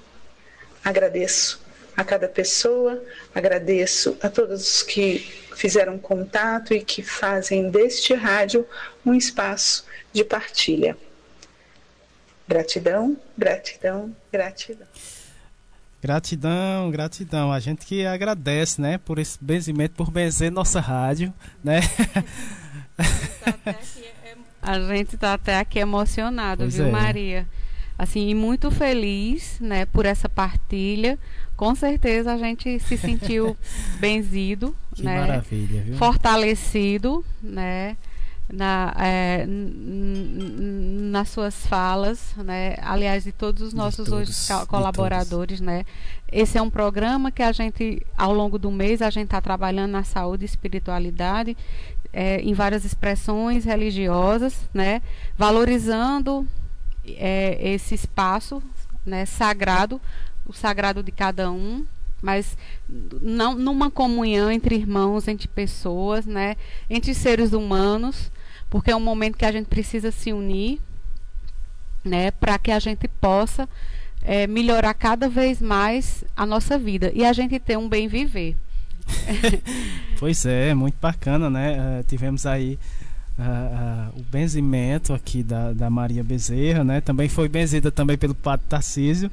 A Neiva também benzeu e daqui a pouco de Ridalvo vai benzer a nossa rádio, com é, certeza, com certeza. né? E assim, e, e a, a, Maria que está lá em Brasília está mandando um alô aqui, para Dona Maria Paula, Dona Antônia e Dulce Benzedeiras. Então, um abraço a todos, um abraços Um para todos. né, pra todos. E já dizer que a gente espera que você volte, viu, Maria, agora no mês de março, quem sabe, para estar junto da gente, né, em mais um programa. A gente já está finalizando o tema saúde e espiritualidade agora em fevereiro e o mês de março a gente já tem um tema já definido, posso até falar, né, Samu? Sim. É o empoderamento feminino, Eita, então a gente vai trazer falas de grandes mulheres, né, de pessoas é, amigas, de pessoas que possam também estar contribuindo nessa fala, né, dentro do, da, da proposta do nosso programa, né, que é um contexto bem ampliado de saúde, não só limitando a saúde como uma questão da doença, mas sim potencializando a voz da comunidade, né, as nossas as nossas tradições, as nossas ancestra- ancestralidades. Então a gente procura sempre fazer um programa voltado para ouvir todo mundo e fazer isso de uma construção bem ampliada, amorosa e afetiva. Vamos agora ao próximo convidado. Vamos para o próximo convidado, né? Com o tema educação, né? É, que é o Ardigó Martino. Ele é médico especialista em saúde pública. É, campanha, né? Faz parte da campanha italiana Atenção Primária, agora ou nunca, né? É, e rede precisa também, né? É, ele vai falar sobre o décimo workshop internacional Laboratório Ítalo Brasileiro como prática de diálogo e cooperação. Então, seja muito bem-vindo aqui ao nosso programa. Muito boa tarde. Boa tarde, Samuel. Sou Ardigo Martino, sou médico sanitarista italiano, mas que trabalho faz tempo aqui no Brasil. Agora estou é, em Campo Grande, Mato Grosso do Sul, fisicamente. E estou no programa Muito Mais Saúde Liderado Literária Carrapato e vou falar sobre é, o décimo Laboratório Ítalo Brasileiro de Pesquisa, Formação e Prática em Saúde Coletiva e da nossa rede Precisa, é, que construímos, constituímos entre Itália e Brasil. É, primariamente agradeço pelo convite, estar é, com vocês é, essa tarde. a ideia de poder trocar conhecimento, experiências, práticas entre, entre lugares diferentes do mundo é, acho bem estimulante, especialmente nessa hora é, da gente viver um contexto globalizado tão crítico como esse da pandemia. É, portanto, é, tem muitos problemas é, globalizados, tem muitos fatores de risco pela saúde, muitas questões que afetam a saúde, ou que, por outro lado, podem beneficiar as pessoas que são globalizadas e nós temos que aprender a nos globalizar também. É, precisamos superar as distâncias culturais, linguísticas, geográficas, agora que temos tecnologias que favorecem, e aprender um com o outro, construir é, parcerias que possam nos fazer crescer, nos deixar é, com um conhecimento maior é, depois da troca e beneficiar todo mundo, porque por outro lado é, sabe, né? É, conhecimento não é uma coisa que você quando troca perde, diminui, né? É uma das poucas coisas que mais você trocar, mais aqui adquire. E por esse motivo nós temos criado já alguns anos atrás é, alguns profissionais da área de saúde, mas também ativistas, pessoas que são engajadas na promoção da saúde da comunidade, que têm um papel mais de militância, digamos, uma é, cooperação é, entre Itália e Brasil, especificadamente na área da atenção primária, mas depois essa é, parceria tem crescido bastante, tem envolvido outros níveis da atenção, outros temas. É. Mas por alguns motivos acho é, bem importantes a, ser, a serem ressaltados. Primariamente, porque nós italianos, já no começo dos anos 2000, é, enxergamos no SUS um modelo muito importante é, um patrimônio que estava sendo construído é, não só em relação à saúde dos brasileiros, mas é, um projeto construído com sonho, construído com fundamento científico, que era bem avançado, mesmo no papel e que ia produzindo muitos dispositivos interessantes e importantes. Então, a primeira questão é, dessa rede do laboratório brasileiro existir é a, a nossa vontade, como os italianos, como rede europeia, de trabalhar perto do desenvolvimento do SUS, da atenção básica brasileira, mesmo sendo tudo complicado, no, no meio de problemas, porque todo mundo tem problema, isso é, não é também nenhuma surpresa. E, mas é, há possibilidades que nós enxergamos de aprender, de poder é, fazer juntos para trazer boas ideias, boas práticas, metodologias, ferramentas lá para a Itália, para a Europa, foi uma das questões com certeza é, importantes. E por outro lado, Itália e Brasil sempre mantiveram uma troca bem importante. Já só ressaltar as migrações italianas, a grande quantidade de italianos que é, migraram ao longo dos últimos 150 anos para o Brasil e a troca também é, de conhecimento na área da saúde entre a saúde coletiva brasileira e a, a, medicina social italiana. Já isso tem criado uma certa tradição, é uma certa capacidade de trabalhar, se entender muito fácil entre italianos e brasileiros. Com é, vocês da área aqui da, do Nordeste, do Rio Grande do Norte, do interior, também encontramos, mesmo as diferenças, muitas parcerias nesse dimensão da militância, da competência dos profissionais, do engajamento da comunidade, da participação social, todas as coisas que nos estimularam muito a criar uma uh, cooperação, mas eu quero uh, dizer uma cooperação no sentido verdadeiro da palavra, né? não uma, um encontro uh, onde um conhecimento tenta superar o outro, onde tem um, uma certa digamos, eh, relação assimétrica entre parceiros e outros mas na verdade não. Uma situação onde realmente é, estamos com muita vontade de fazer juntos, de construir é, mesmo nas dificuldades é, logísticas, de fuso horário, da é, dimensões, digamos, da, da, cultura bem diferente, de construir um espaço onde possa se falar de cooperação verdadeira, uma, é, parceria que passe através de uma irmandade, de uma fraternidade é, entre os povos que se encontram para poder fazer um caminho junto. Esse laboratório que o, o décimo que a gente está fazendo é, tem um enfoque é, na pandemia, exatamente pelo que estamos falando, para poder construir um espaço de troca, exatamente refletindo o que essa é, pandemia nos vai ensinar. Nós precisamos usar isso como uma oportunidade para dar um pulo, para poder inovar, para poder construir coisas novas, para é, pelo menos mudar a nossa cabeça e não repetir os erros do passado, logo que a fase mais emergencial passar. E é, dentro é, dessa proposta de cooperação, mais especificadamente, temos construído uma uh, rede, a rede Precisa, é, que é uma parceria também, de novo, internacional, mas dessa vez envolve é, outros países europeus, especialmente a Espanha, para poder construir um espaço de troca que seja mais focalizado com vocês, com as práticas, as o conhecimento, a cultura, a arte, a forma de estar junto, de criar a comunidade que vocês têm.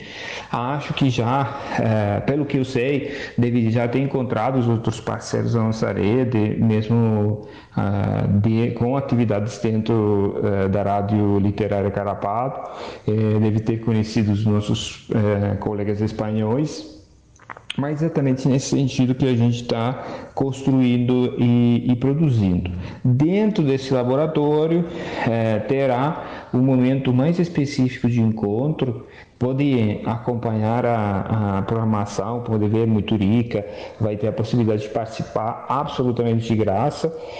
É só se inscrever, receber o link, é, a programação já está traduzida e, e italiano em português, terá tradução nos, eh, em todas as palestras eh, para poder permitir a participação absolutamente de todo mundo. E dia 27 faremos uma eh, primeira atividades de encontro entre a rede de atenção primária dos jovens, atenção primária italianos, com a rede da assistência, atenção primária de vocês aí em Mossoró.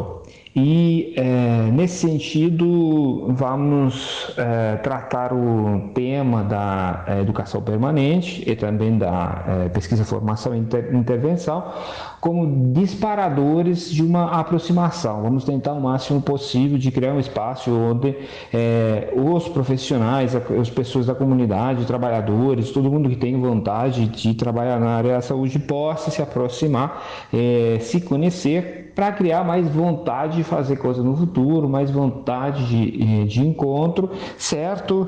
Com um perfil técnico bastante fundamentado, vai ter é, muitas pessoas com experiência crianças, colegas da universidade, do serviço, participantes, etc. Mas a ideia de proporcionar um encontro que possa dar mais vontade no futuro é, para continuar essas, essa trilha que temos começado. Então, é, muito obrigado de novo para me hospedar e fica à disposição para qualquer coisa para é, continuar é, participando junto. Um grande abraço a todo mundo. Tá aí, a gente viu né, o, Ardigó Martino que falou sobre o décimo Workshop Internacional Laboratório Ítalo-Brasileiro com práticas de diálogo e cooperação, não é isso, Érica? É sim, e o seminário vai estar disponível através do canal do YouTube da Rede Unida. O seminário de abertura será dia 22, a partir das 10 horas. E toda a programação é gratuita e, tem, e, tem, e será transmitida pelo canal da Rede Unida no YouTube. Tá aí o recado, né? Eric, temos abraços especial, né? Temos sim, para Keila Formiga e Dona Iraci, né? Que está coladinha ouvindo a rádio. Um abraço para minha irmã e para minha é, mãe, né? É. pois é, encerrando aqui o segundo bloco, né? Com a fala do Artigo, a qual a gente agradece demais a sua participação, né? E fica. É, é, fica espera novas esperamos novas participações. Aqui está aberto o espaço para mais participação sua aqui no nosso programa. Uh, encerrando aqui o segundo bloco. E antes de começarmos o, e começarmos o terceiro bloco, vamos de música. Essa mais uma música bacana aqui. O nome da música Muito Obrigado, Axé, Ivete Sangalo.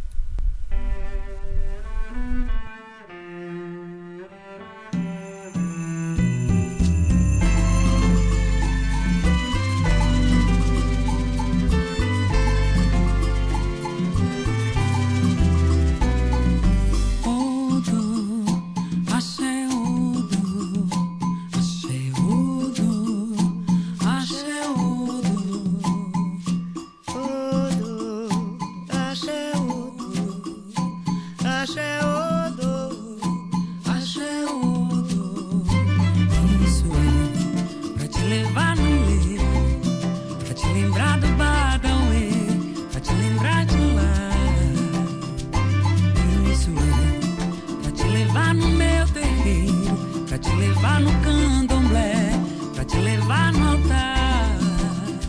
Isso é pra te levar na fé. Pois Deus é brasileiro. Muito obrigado, Axé.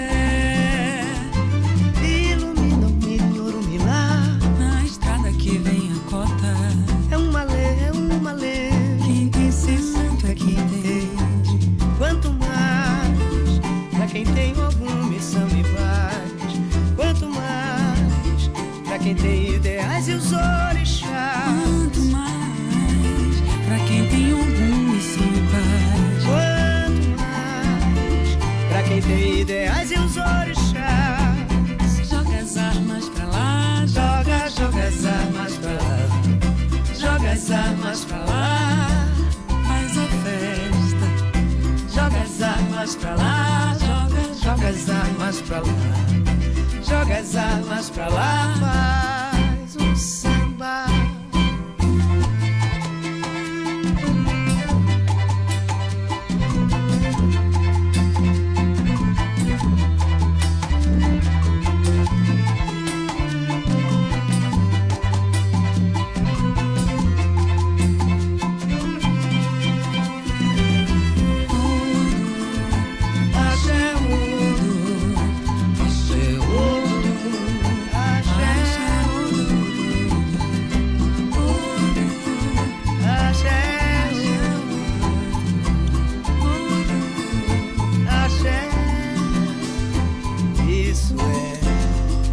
Te levar no ilê, pra te lembrar do Badauê, pra te lembrar de lá. Isso é pra te levar no meu terreiro, pra te levar no candomblé, pra te levar no altar. Isso é pra te levar na fé. Deus é brasileiro. Muito obrigado, axé.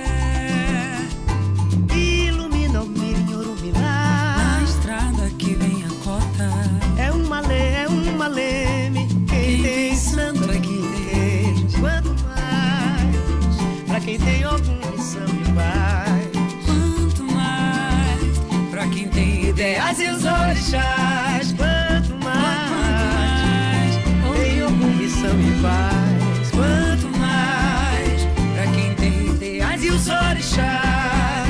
Joga as armas pra lá, joga, joga as armas pra lá. Joga as armas pra lá, traz orquestra. Joga as armas pra lá, joga, joga as armas pra lá. Joga as armas pra lá, faz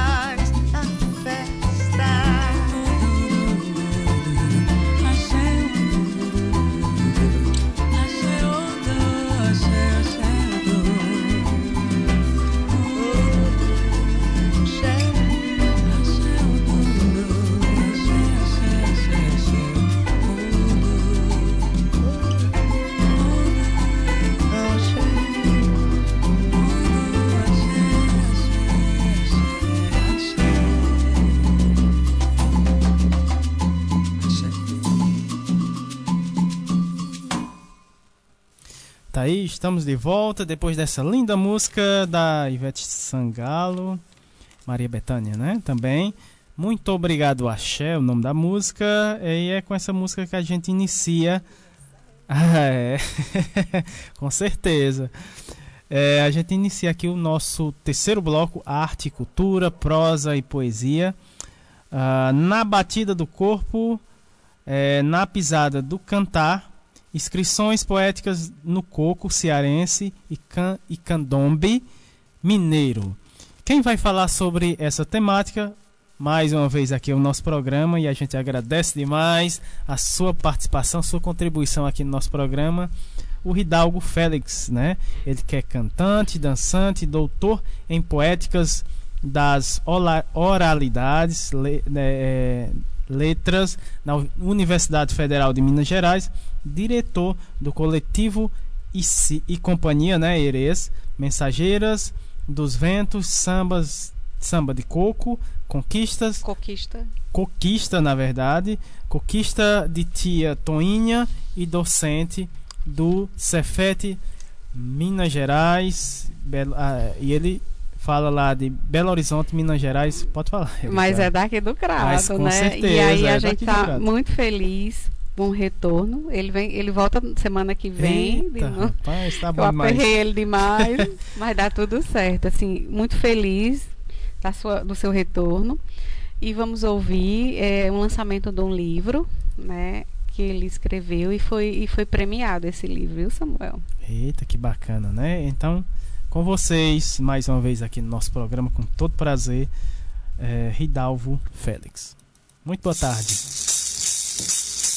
Rei de Congo, epa, vem de Jurema.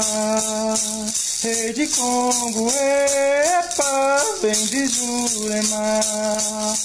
Mexe teu chocalho, firmando o trupé. os caboclos chegam pro samba de fé. Rei de Congo, epa, vem de Jurema. Rei de Congo, epa, vem de Jurema. Corre, gira e mata, onde der na sorte. Samba o caboclo firma, pro pé de sua norte.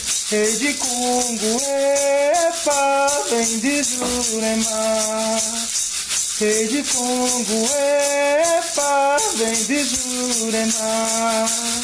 Sua chegada é bela, ela é de realeza, é de dono da terra, sambando a noite inteira. Rei de Congo, epa, vem de Jurema. Rei de Congo, epa, vem de Jurema. Bom dia, boa tarde, boa noite.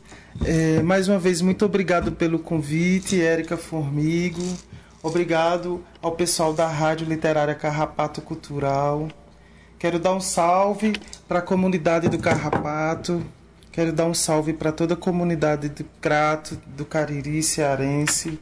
E dizer da satisfação que é estar mais uma vez nessa tarde de hoje com vocês, diretamente aqui de Minas para falar um pouco sobre os trabalhos que a gente vem realizando durante esses 10 anos em que eu me encontro do lado de cá.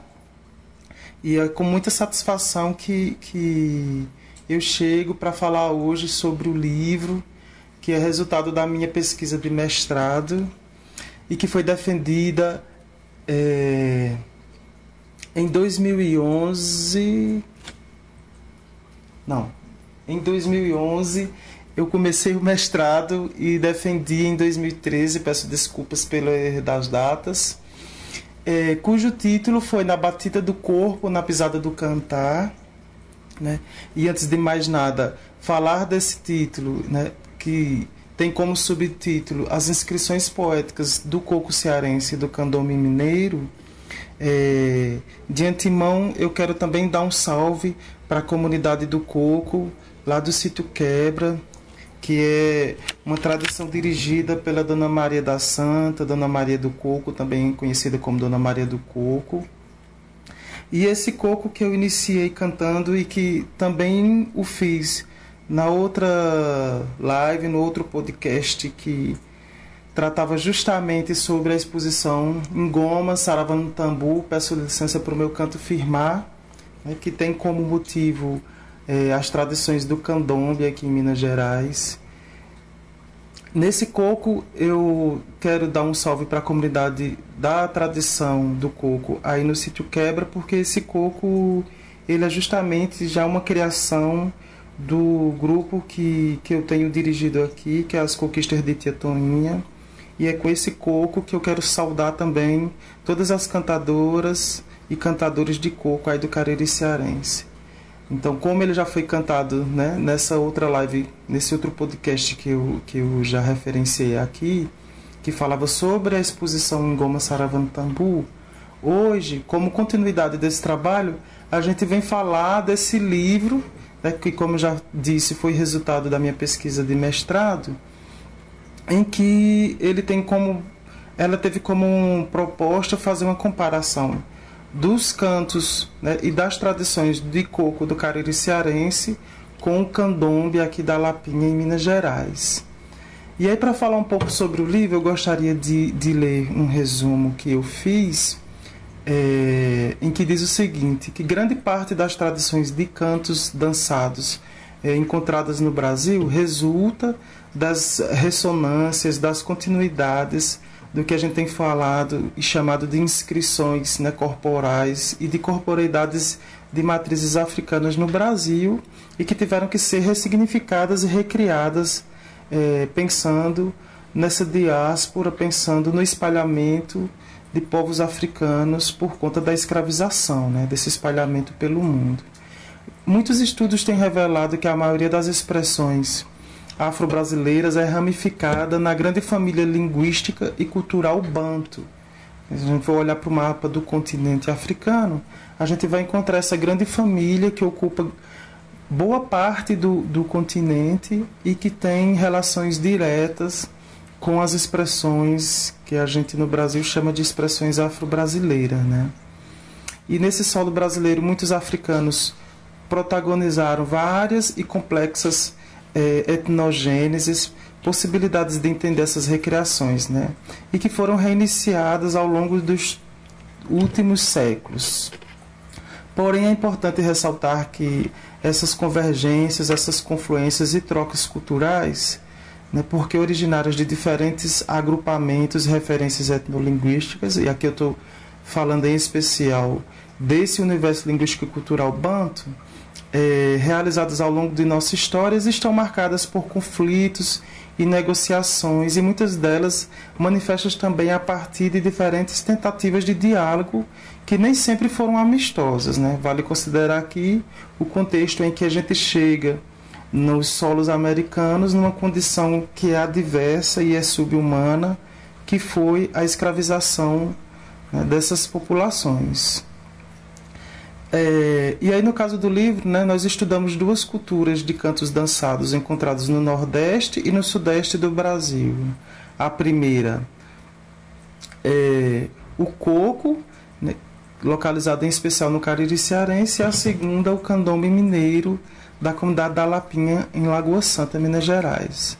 Essas culturas orais distintas eh, são comparadas através das performances dos cantos dançados, ou seja, de como esses corpos em dança e em canto estão tocando filosofias, saberes e conhecimentos passados de geração a geração nesses vários séculos e sendo recriadas e ressignificadas né, para a gente não entender que a tradição é algo estanque e parado no tempo, mas olhando para essas tradições como continuidades que são né, cotidianamente é, reatualizadas com, com as inserções, com as criações da contemporaneidade. Né, e com isso para dizer desse lugar que é contínuo e que é movimentado por esses protagonistas. E seguindo o caminho da composição é, performática e instrumental, a gente descreveu nesse livro é, alguns instrumentos que compõem o que a gente tem é, chamado de ressonâncias é, banto no Brasil, considerando esses povos, em especial de Moçambique e Angola, que naquele momento, né, no contexto da escravização, conseguiram manter e recriar expressões é, tendo como intuito manter suas filosofias, seus conhecimentos e saberes. E como essas tradições elas se assemelham em especial no Brasil, considerando o canto, né, a dança e a confecção dos instrumentos. Aqui eu gostaria de lembrar, lembrar por exemplo, do jongo, encontrado no Sudeste, eh, como por exemplo no Rio, São Paulo e aqui em Minas também, com o nome de caxambu, o tambor de crioula, o batuque paulista e o batuque do norte e noroeste mineiro. Esses são alguns dos exemplos que a gente pode estar trazendo que quem quiser ler o livro, né, que está é, disposto de forma gratuita como e-book no site da editora escolacidadã.com.br.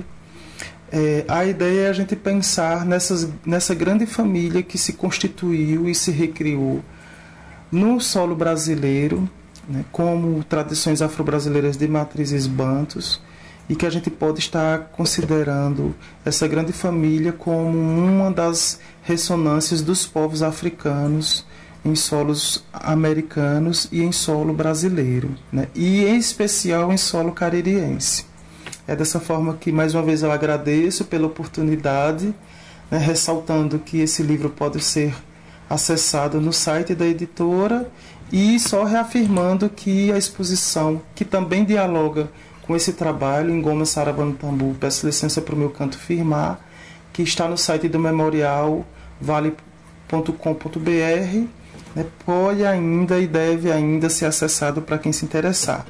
Muito obrigada a todas, a todos e a todas. Fiquem na paz e um abraço grande. Grande abraços para você também, Hidalgo. Ridalvo, muito obrigado. A gente agradece. Ele vai estar no próximo programa também, né? Então já é de casa. pois é, você que quer, que queira, né, é, é, acessar nesse livro que ele, que ele está lançando, né? Você pode é, acessar esse livro pela o site da é, editora, né, escolacidadã.com.br, né? Você pode, aí você tem acesso é, gratuito, né, a- a- ao livro do Ridalvo Félix. Sim, é, mandar um alô para a família Formiga, né? Mais alô, mais abraços para a família Formiga, em especial para a Lara, que está aí na escuta do programa justamente, juntamente com sua mãe, né, e com sua avó, é, aí coladinho aqui. E a, a Keila Formiga também. é, família Formiga em peso na audiência aqui no nosso programa hoje. E o nosso último convidado de hoje vem lá do Rio de Janeiro, é lá do Rio de Janeiro, né? Da comunidade da Maré, inclusive, não sei se foi programa passado. Programa passado tam- também tivemos uma convidada de lá também, Potência.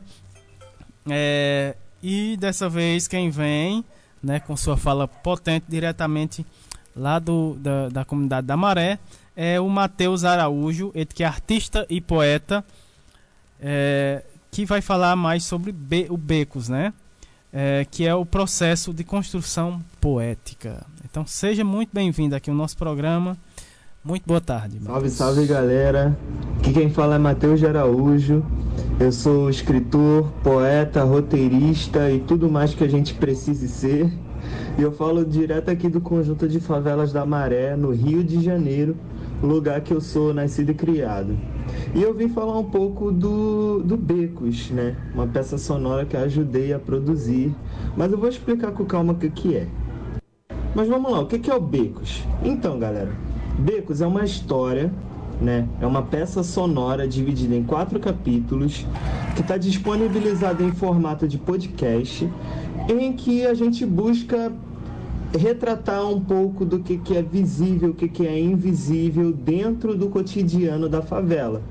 Então, nada melhor do que seis artistas que são nascidos e criados aqui dentro para poder retratar um pouco desse cotidiano. Enfim, Becos, ele surge a partir de uma pesquisa que se chama Construindo Pontes, da People's Palace Projects e Redes da Maré. É uma pesquisa internacional que estuda o impacto da violência sobre a saúde mental dos moradores da Maré.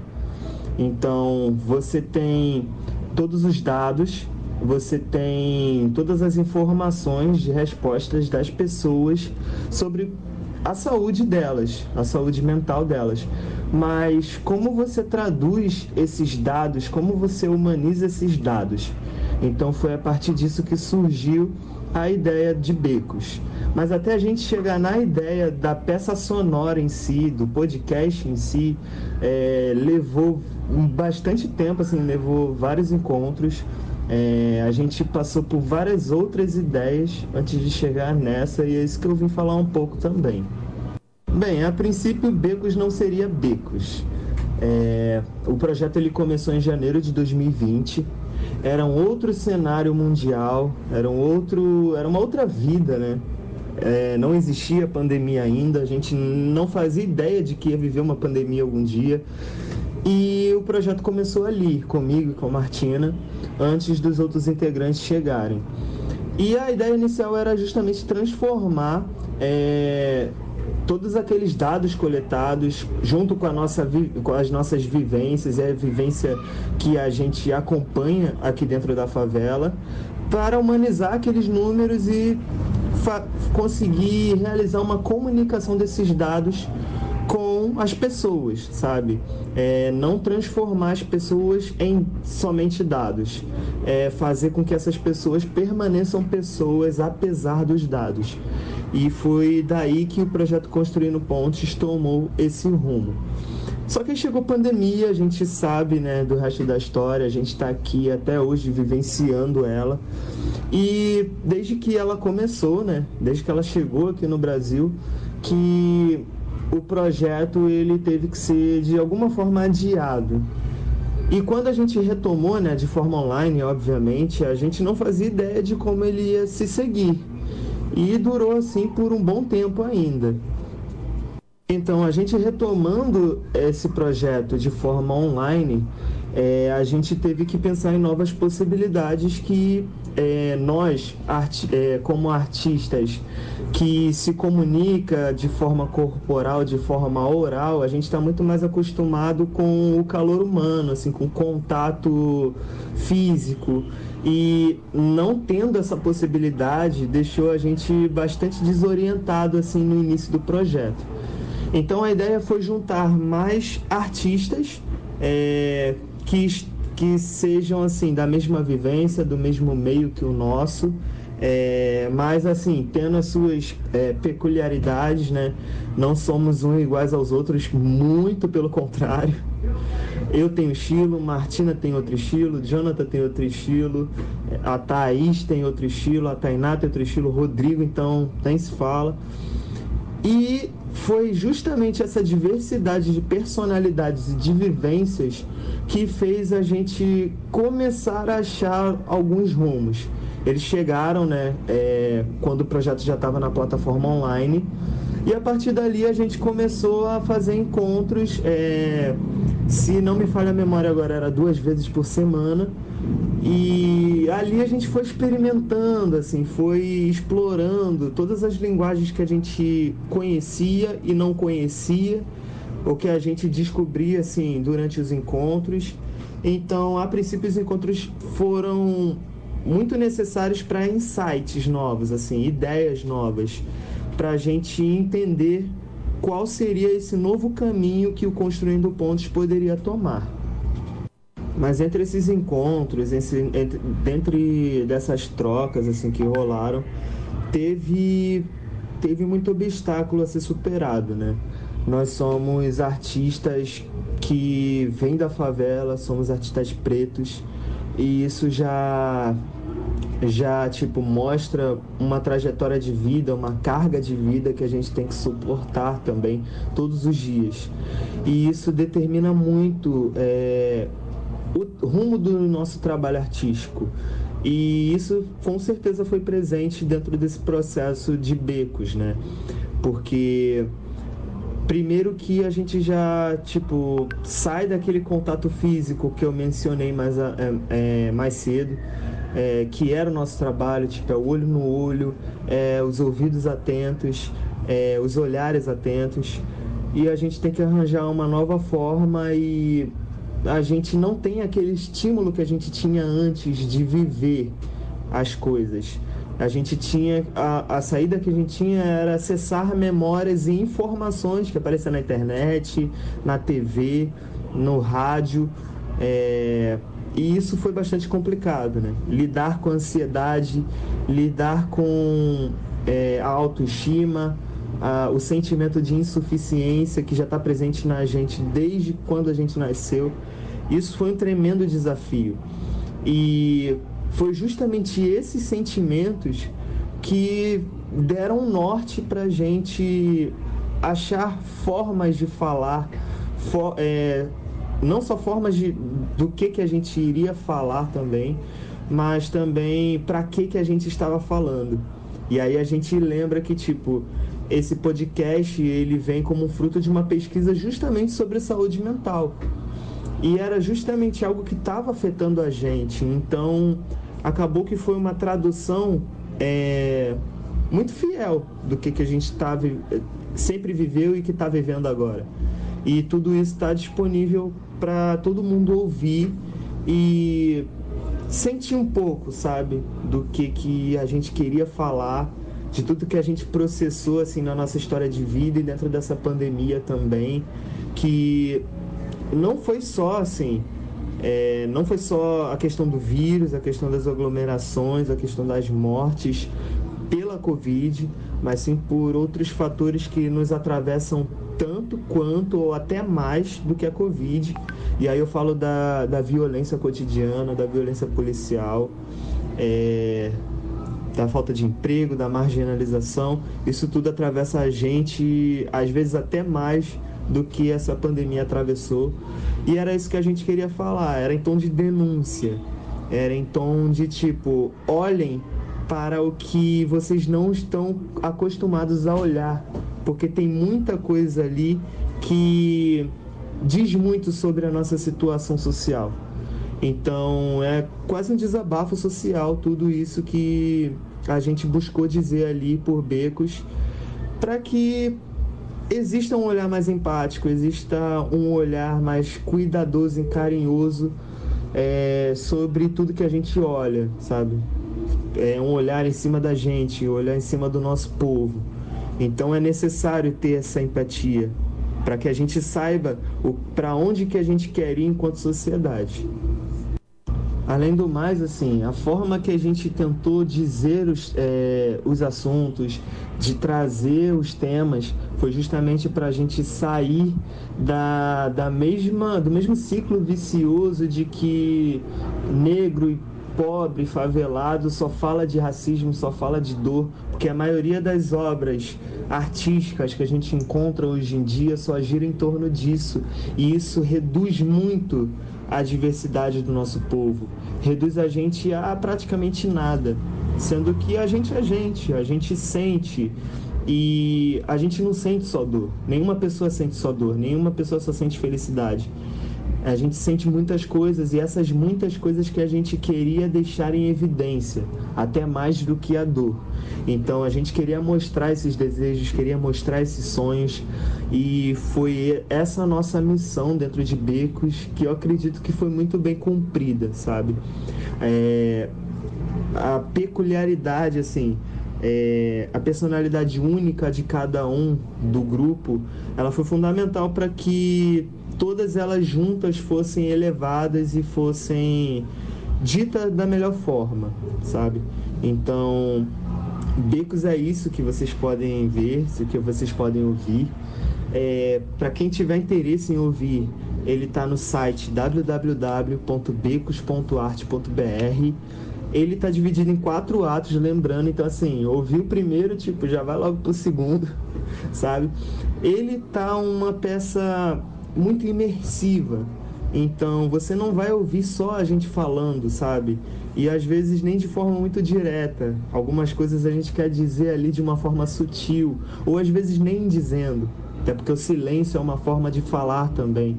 Então, antes de dar play, tipo, vai de braços abertos, sabe? É, escuta tudo que está ao redor, até mesmo se for o silêncio, sabe? E sinta, apenas sinta o que está sendo dito ali e o que dialoga com a sua própria vivência de ouvinte também, sabe? Porque esse Becos ele não fala só da gente, ele fala da gente e o de ser gente. Então é isso, convido vocês a escutarem Becos, é, eu espero que gostem e é isso aí, é tudo nosso, sabe? Então, até uma próxima, gente, aproveitem bastante. Tá aí, né? Tá feito o convite, né? Do, do nosso amigo Matheus, né? Que faz parte lá da comunidade da Maré, né? Trazendo essas experiências, esses projetos que se tem lá na Maré, mostrando, né? A força, a potencialidade das, comuni das comunidades periféricas, né? Que a gente se inclui também, né? É, porque a gente desenvolve vários projetos aqui com esse intuito né, de, de, de, trazer essa potencialidade das comunidades e um que está em curso nesse momento, né? Além da rádio, temos também devidamente protegido, né? A, está ocorrendo a feira, né? Temos uma, uma feira que é um, um, desses projetos de potencialidade dentro da nossa comunidade é, de economia solidária. E vamos, quem queira, né? Quem quiser é, é, escutar né, esse projeto Beco, que é um projeto muito bacana, é, a gente recomenda demais. Uh, você pode acessar, né, além do, do site www.becos.arte.br, né? É, você também pode uh, acessar é, pelo Instagram também, né? Tem o um Instagram Sim, sim, é, é, redes da Maré, né, também. Tem- é, também temos o People's Palace, né, também. É, outro, outra, outro perfil no Instagram que você pode é, conferir, né, todas, todo esse projeto, saber um, conhecer um pouco mais sobre esse pro- projeto muito bacana é, dessa galera massa, né, que é, faz a diferença com certeza lá na comunidade da Maré no Rio de Janeiro. É, e a gente agradece demais a participação de vocês, né? É, não só o Matheus, né, nesse programa, mas também a Thaís, programa passado que participou e está aberta aqui, né, a, a- a nossa rádio, o nosso programa para mais falas como essa, né, potencializadoras, né, das comunidades periféricas. É, temos Vamos encerrar, tem, temos abraços aqui. Ah, agradecer, agradecer. O nosso programa está chegando ao fim, né? Infelizmente, né? O nosso encontro de hoje foi muito bacana, né?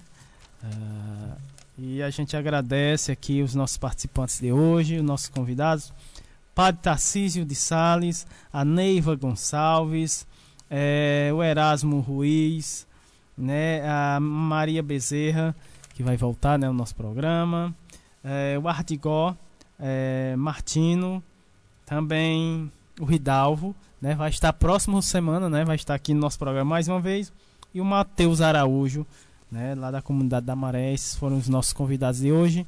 A gente agradece também os nossos ouvintes, né, demais a audiência do pessoal da comunidade aqui do Carrapato, né, por estar aqui conosco no programa de hoje.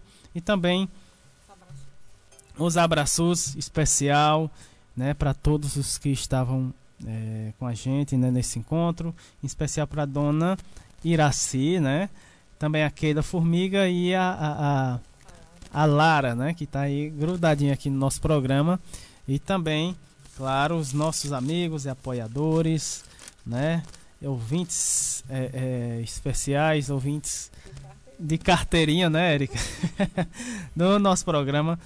É, um abraço para Simone Leite, Movimento SUS nas Ruas, Sergipe, né? A Patrícia Silva, Rede Humaniza SUS, lá de Santa Catarina, Blumenau. A Lohane Solano, Rede Precisa, é, Mossoró, né? A, a Lohane. Professor Ricardo Cecim, Rio Grande do Sul. A Jaqueline Abrantes também, Mossoró, né? A Jaqueline. Ah, também a Graça Portela, é, Fiocruz Rio de Janeiro, também aproveitar, né, mandar um abraço para toda a equipe da Fiocruz Brasília, Ah, o Sérgio Aragá, que também está conosco, grande abraços, né, agradecendo demais a audiência, Margarida Pereira, Juazeiro do Norte, Movimento Ela Pode, e todos vocês ouvintes que estão estiveram com a gente, né, nesse encontro semanal, né? E a gente agradece demais e um grande abraço para todos, né? E até o próximo programa, até o próximo sábado com muito mais minuto mais saúde, Érica. agradecer né, a nossa comunidade, eh, aos nossos ouvintes, os amigos, né? Encerrando próximo mei- próxima semana nosso último programa com o tema saúde e espiritualidade.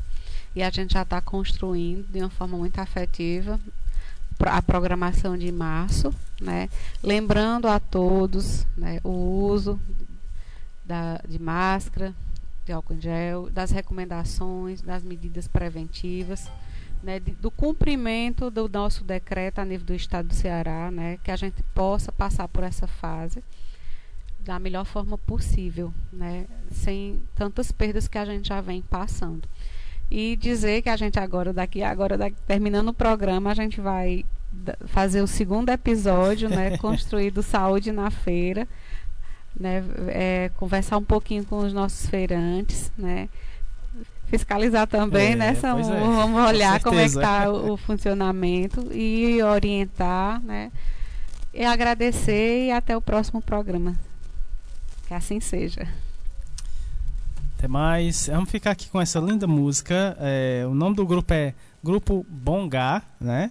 E o nome da música Festa para Algum. Essa foi uma, uma, um pedido do nosso amigo Ridalvo. É, um grande abraço para todos e até o próximo sábado.